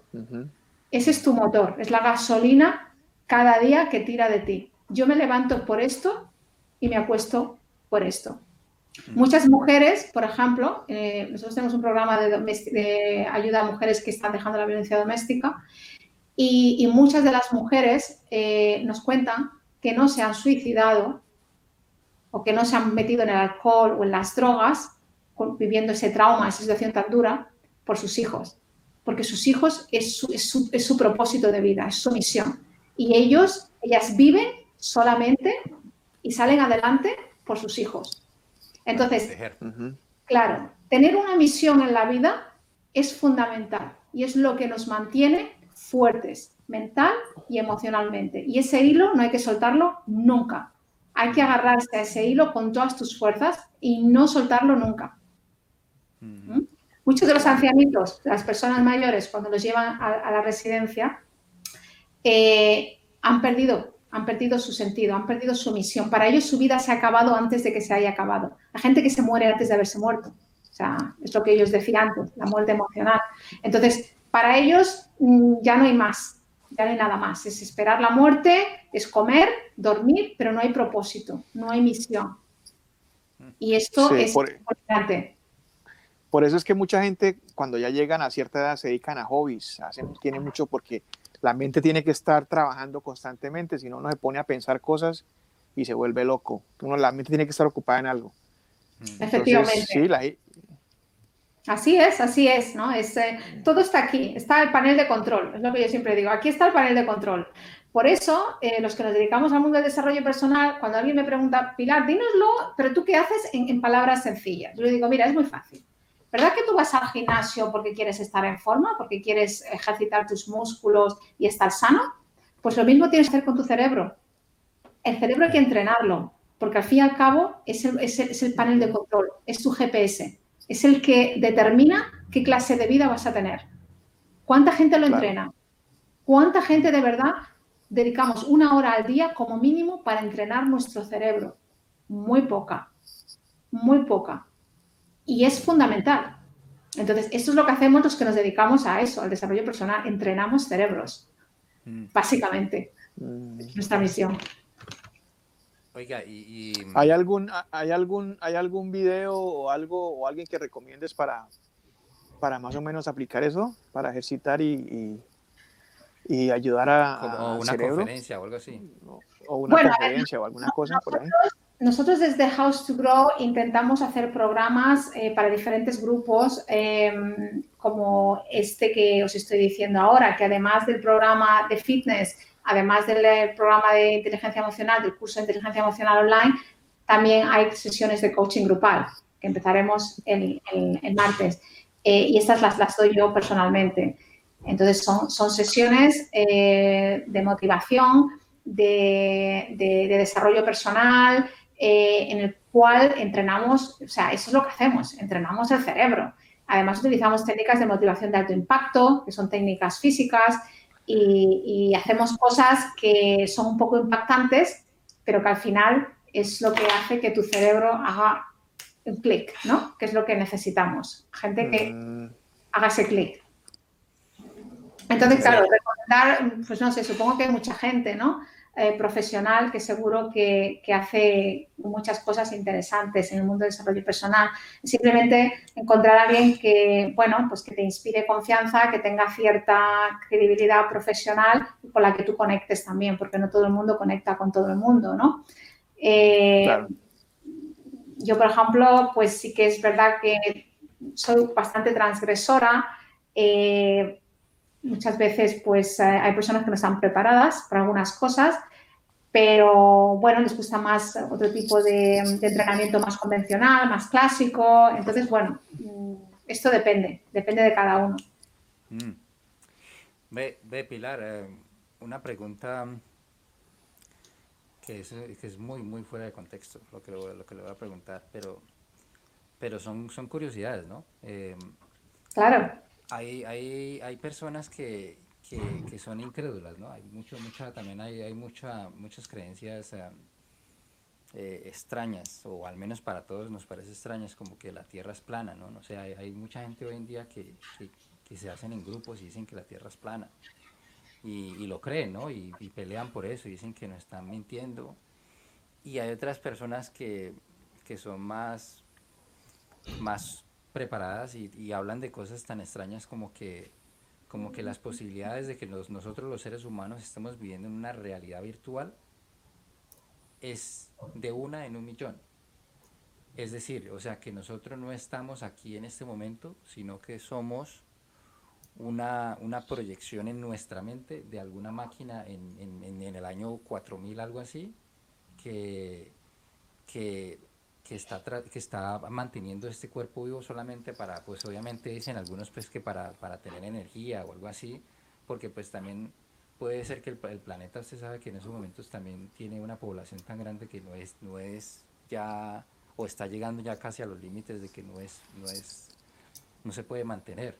Y tal vez ese es 4000. Pues, ¿vos, ¿Vos qué pensás de que, o has escuchado esa, de esa teoría tan extraña, de esa, de esa pues eh, he, escuchado muchísimas teorías conspiratorias eh, y de todo tipo. Eh, que no te puedes imaginar. La última que escuché, la última que escuché ah, fue que el COVID-19 pues era, era ideado por un, por un equipo de iluminarios para controlarlos, para controlar, controlarnos y que las vacunas iban a llevar un chip incorporado y que ellos desde un ordenador, pues cuando quisieran eliminar a un sector determinado de población, ataque al corazón a los del chip 22, eh, no sé qué, a no sé cuánto. O sea, bueno, sí, hay, muchas, hay muchas teorías y muchas ideas.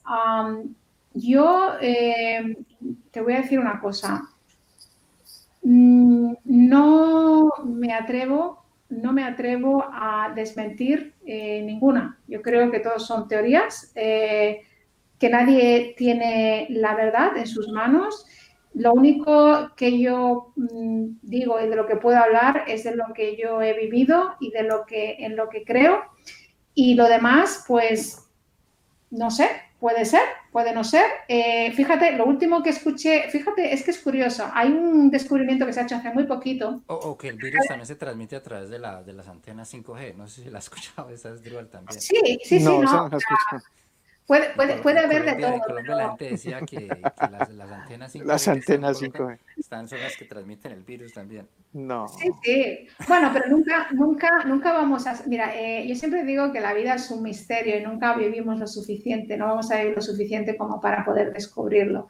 Entonces, lo que hace 20 años eh, era una, un descubrimiento, hoy mm, otro científico dice que no es así porque ha salido algo nuevo. Eh, justamente lo, el último descubrimiento que escuché acerca de los dinosaurios y la, ley de la gravedad es el por qué los dinosaurios han desaparecido. ¿Por qué desaparecieron los dinosaurios? Y ahora se ha descubierto que, en teoría, unos científicos, tiene que ver con la, gravedad de la Tierra. Es decir, antes eh, los dinosaurios, pues eh, claro, eran muy grandes, imaginaos el cuello que tenían para que la sangre eh, bombeara hasta arriba del cerebro y a todo el cuerpo, cuando tenía un corazón súper pequeñito. ¿Cómo es posible? más, más, menos, menos gravedad, ¿no? Claro. Sí.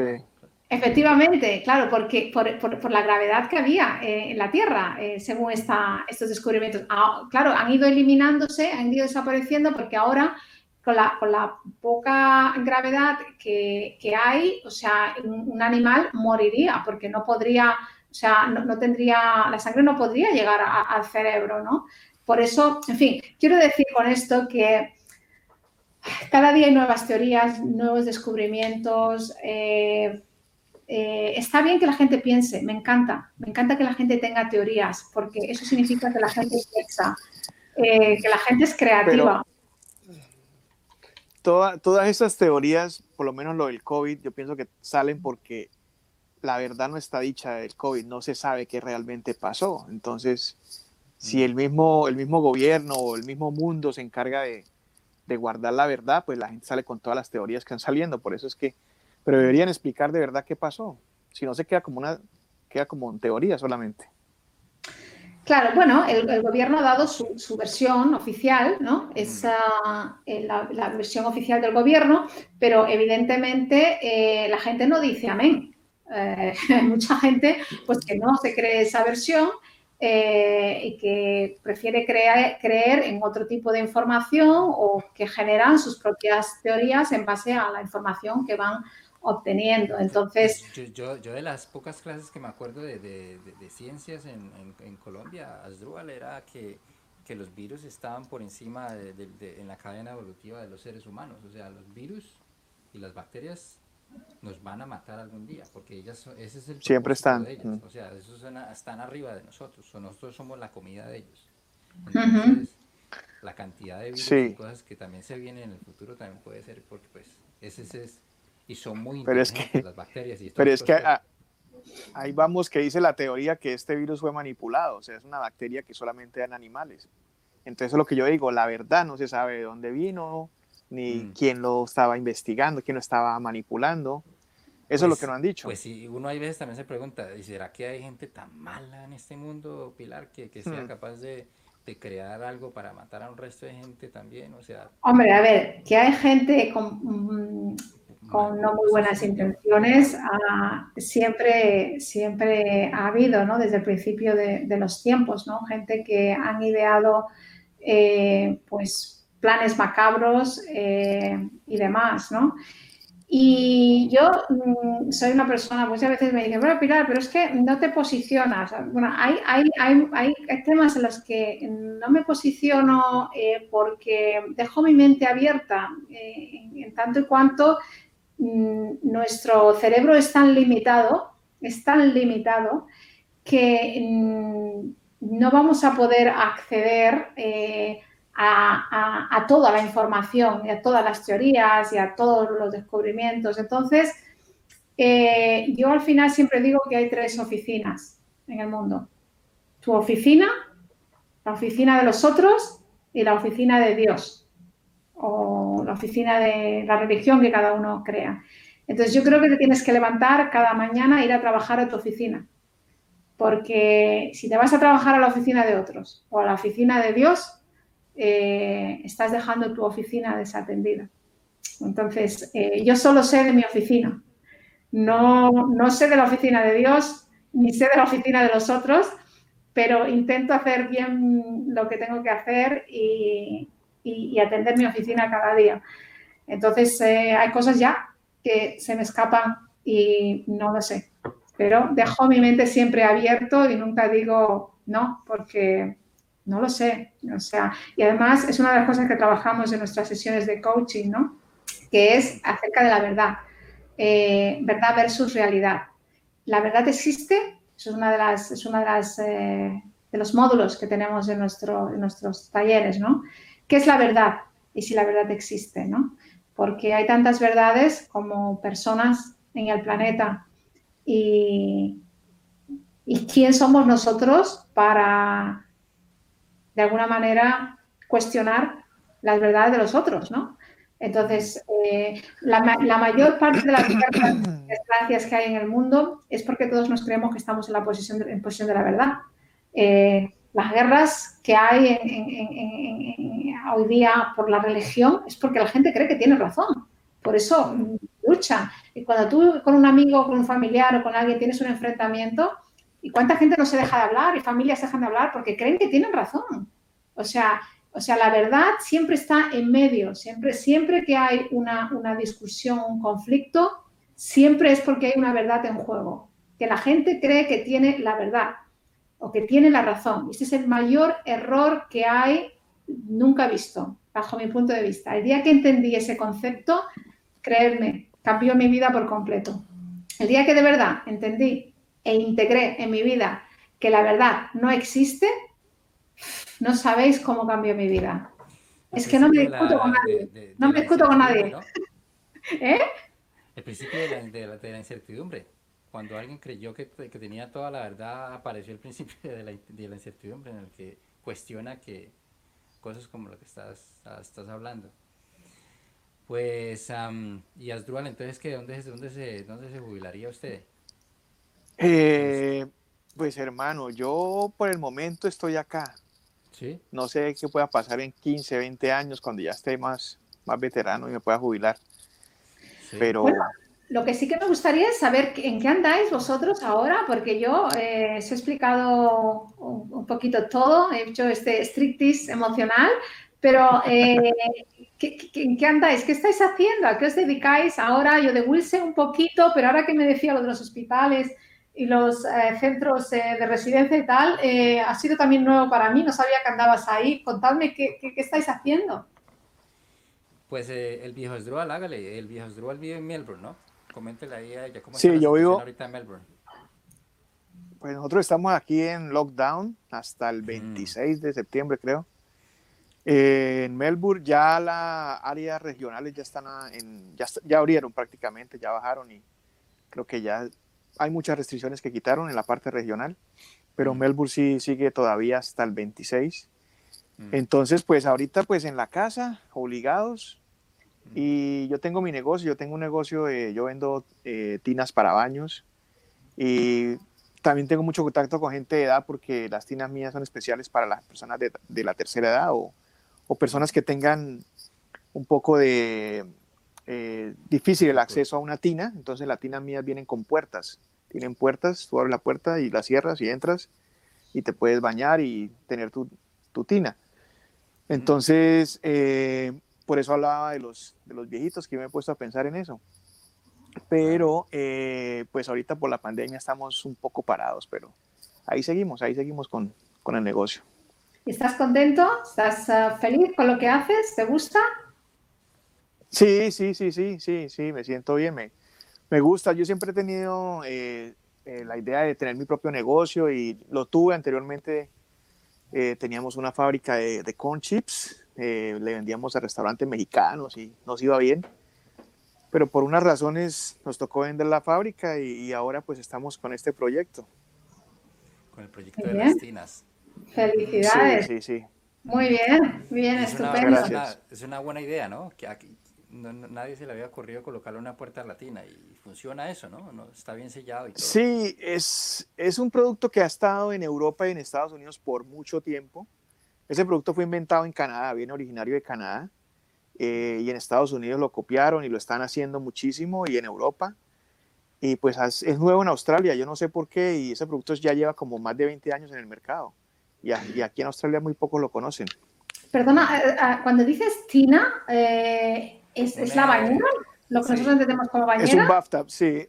Una bañera, sí, una bañera, una bañera. Es, una bañera que tiene como una puerta, ¿no? Una encimera, o sea, una...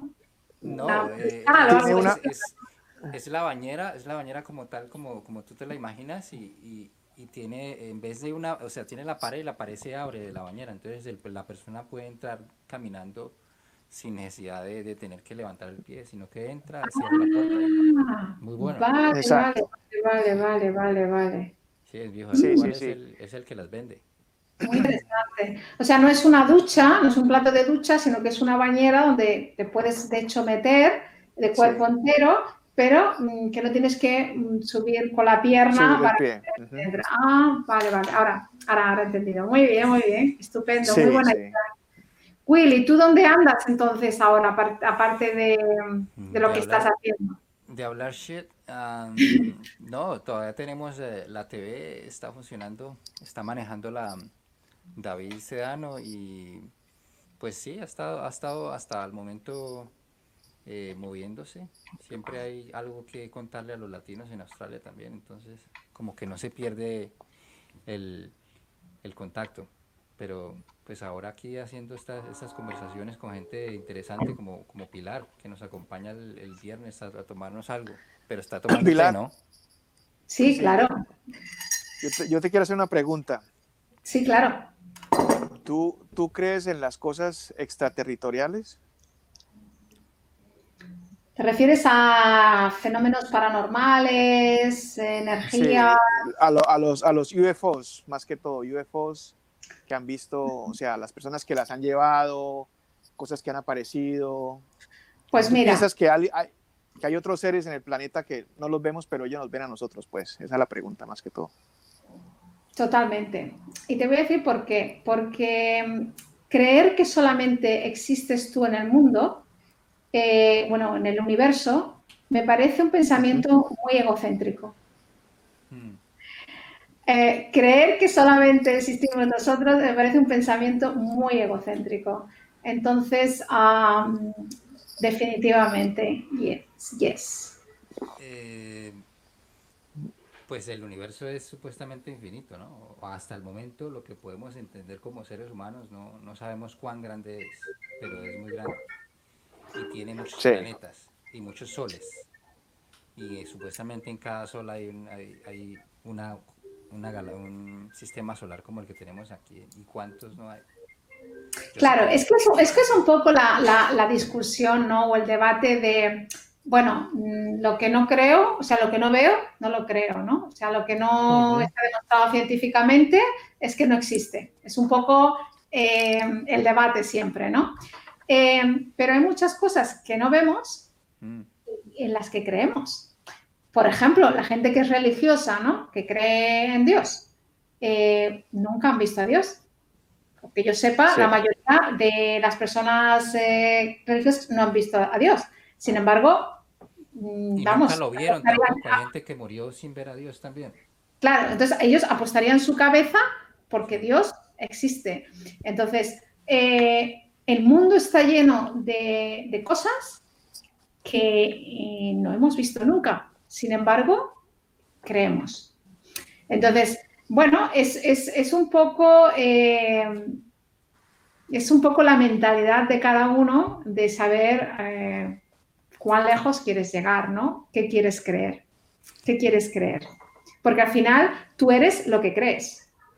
O sea, tú eres lo, que, que, crees. Entonces, bueno, mm, yo no te puedo decir exactamente si son verdes, si son tienen ocho ojos, como nos ponen en las películas, si vienen de, Júpiter, no lo sé, pero estoy convencida de que existen otro, otro, otra, otra vida, otra forma de vida, otra, otra energía, otro algo, em, aparte de nosotros, porque como te digo, si no me parecería un, pensamiento muy egocéntrico. Mm-hmm. Sí.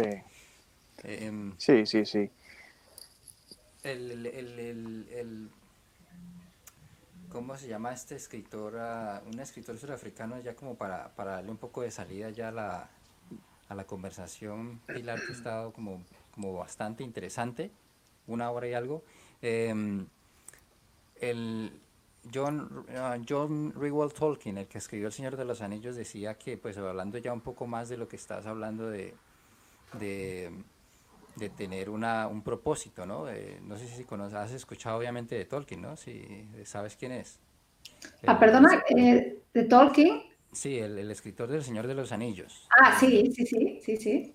El hombre pues vivió la Primera Guerra Mundial y la Segunda Guerra Mundial y, y muchos pues también determinan que, y, y, la, y, las, las conexiones son pues a veces obvias también porque pues las películas que, que, que hizo al menos El Señor de los Anillos tienen mucha similitud a, a a la Segunda Guerra Mundial, que era pues Hitler hablándole a todos los, la gente que lo seguía, los soldados y los troles ahí, obviamente usted ve al, mago ese hablándole a todos de troles ahí, o esos monstruos que iban a pelear pues, y, y entonces las comarcas eran diferentes países, pero pero pues lo, que, lo que hablaba Tolkien era que el ser humano nunca debe, o al menos, él, él peleaba porque el ser humano al menos no debe perder el sentido de la imaginación, de la ciencia ficción, y por eso él de pronto también entregaba también esas esperanzas cuando las esperanzas ya no eran, no eran nada, o sea, los judíos, la gente que pasó la Segunda Guerra Mundial le tocó duro y no había esperanza, pues, o sea, la esperanza no, no, no existía. Y al menos en esos momentos usted necesita un momento de... Absolutamente. Julio Verne, por ejemplo, el escritor Julio Verne, em, todas, todas las cosas que... Julio Verne era un visionario. Em, y como, bueno, era un acuario, como tú, Will. Los acuarios son muy visionarios. Y todo lo que escribía en sus libros ha sucedido. O sea, de todo lo que hablaba en sus libros ha sucedido. O sea, la capacidad de creer en algo es lo que hace que los sueños sean realidad. O sea, eh, por ejemplo, es curioso cuando mm, eh, eh, Euro Disney, ¿no? Cuando Walt Disney creó idealizó ese mundo, ¿no? Ese parque que ahora pues todos podemos disfrutar de él. Bueno, él murió antes de que, de que el parque viera la luz, ¿no? De que todo su sueño se, viera, se hiciera realidad. Y en la entrevista, en, la, en una de las ruedas de prensa que, que, hicieron cuando se inauguró el parque, estaba su hija, la hija de Walt Disney, y, uno de los periodistas le dijo a la hija, que, uff, qué, maravilloso, ¿no? Esto que creó tu padre, que, que soñó, qué bonito hubiera sido que él lo, estuviera aquí para poderlo verlo, ¿no? Y la hija le, dijo, es que mi padre lo vio antes que tú y que todos nosotros. Por eso nosotros hoy podemos disfrutar de este parque. Primero, el sueño nace en, la cabeza, ¿no? Lo, lo, imaginas y después es cuando lo llevas a cabo, lo construyes. Pero si no tuviésemos esa capacidad inventiva, esa capacidad creativa, esa capacidad de ir más allá de lo común, de lo estipulado, o sea, el ser humano estaría atascado, no progresaríamos. La imaginación es una de las habilidades, los mayores tesoros del ser humano. No dejemos nunca de soñar, señores. No dejemos nunca de soñar. Tenemos la creatividad de los niños.